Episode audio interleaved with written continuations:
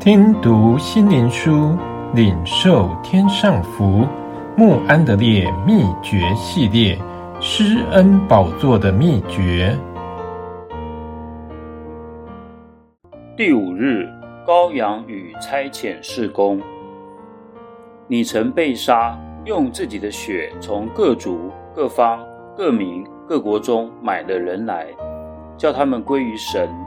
启示录五章九节。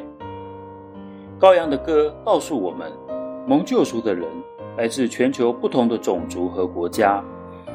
圣经已经翻译成许多种语言，而且新约或其中某几卷书仍然继续在翻译成无数语言。这点告诉我们，宣教士在许多地方是如何为了基督耶稣福音而殷勤工作。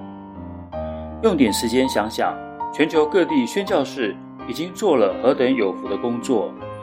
基督降世不单单只是为了我们的罪，而是为了全世界每一个人的罪，完成救赎人类伟大事工。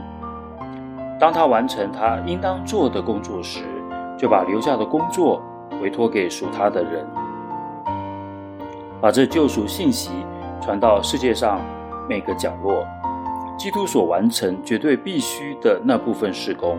是如何的神圣，让各地每个灵魂知道并接受这个伟大的救赎，也是何等的神圣。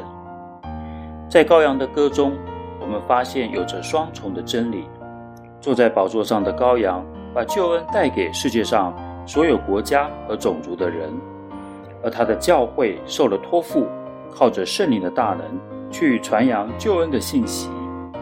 传教士的任务满有说不尽的荣耀。当我们看到从各国、各族、各民和各方来的无法计算的群众站在做宝座的和羔羊面前，我们就会明白这是正确的。